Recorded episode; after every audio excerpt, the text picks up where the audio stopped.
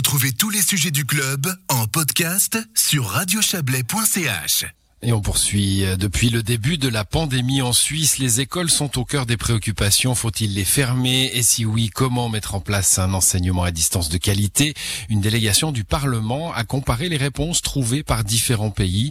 Elle a étudié la gestion de cette crise entre les mois d'avril et de juillet dernier dans 20 territoires francophones. Résultat, sans grande surprise, les régions riches comme la Suisse ont plus de facilité à gérer ces défis.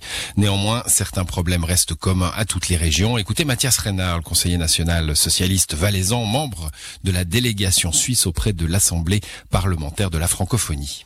Qui euh, réunit finalement euh, toutes les régions qui ont répondu à ce questionnaire, c'est d'avoir finalement dû euh, prendre des mesures relativement exceptionnelles qui étaient jamais ou quasiment jamais prises dans la plupart des régions pour fermer les écoles, pour mettre en place rapidement de l'école à distance avec tous les défis que ça pose et puis l'autre grande similitude, je dirais, et, constat plutôt inquiétant et frappant, c'est de voir que ça augmente les, difficultés des élèves euh, qui viennent de milieux sociaux euh, les plus défavorisés.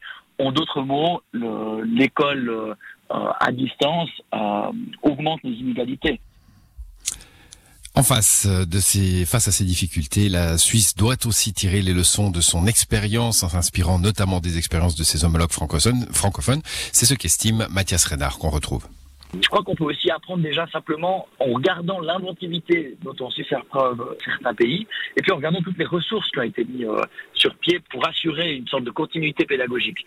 Moi, je le vois comme enseignant. Nous avons eu une période de confinement, nous avons eu une période où les élèves ont pu suivre de façon plus ou moins régulière un enseignement, et on n'a pas aujourd'hui tirer vraiment les leçons de tout ça. On n'a pas un état des lieux complet qui a été fait, on n'a pas non plus des cours de rattrapage qui ont été mis en place dans la plupart des cantons.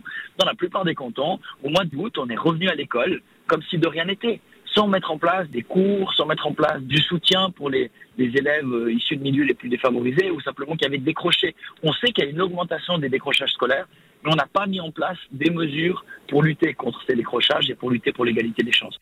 La délégation espère aussi que son rapport participera à créer des processus pour assurer l'accès à l'éducation, y compris en cas de conflit ou de catastrophe naturelle. Le document sera présenté en fin de semaine à l'Assemblée parlementaire de la francophonie.